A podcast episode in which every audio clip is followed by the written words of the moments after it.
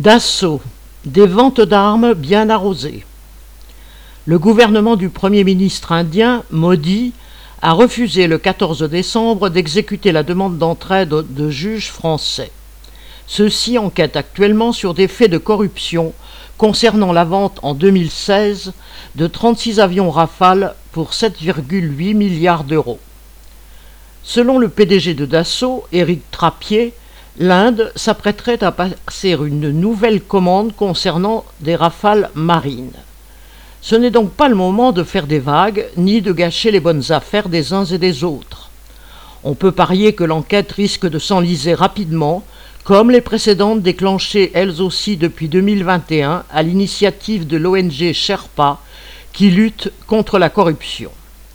Il n'aurait pas fallu non plus gâcher le Noël de la famille Dassault, principal actionnaire de l'entreprise, surtout après l'annonce faite par Trappier début décembre, qui affichait sa satisfaction devant les commandes de l'avion.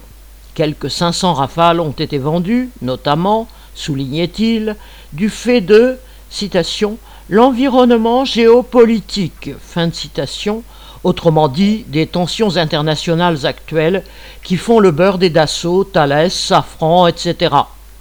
Certes, toutes les commandes n'ont pas été finalisées à ce jour, mais Macron est là pour faire le commis voyageur de l'entreprise, de l'Inde à l'Ouzbékistan et de l'Arabie saoudite au Qatar.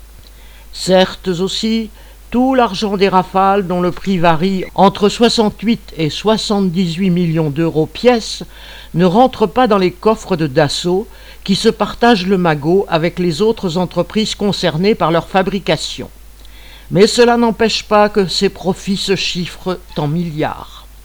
Le Rafale aura tout de même été, durant plus de trois décennies, à la charge unique de l'État français, citation, le meilleur avion du monde, fin de citation, ne trouvant alors aucun preneur en dehors de l'Hexagone.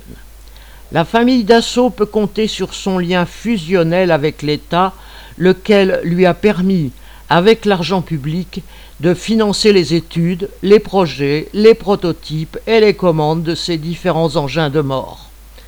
Ce n'est pas d'hier que l'État français finance le groupe Dassault.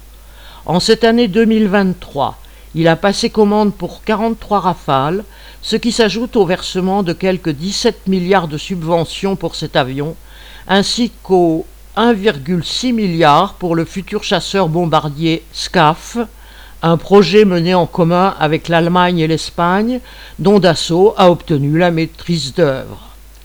En Inde comme en France, les travailleurs subissent le parasitisme d'une poignée de profiteurs. La population indienne, l'une des plus démunies au monde, aurait des besoins bien plus élémentaires à satisfaire que de voir l'État équipé en rafale.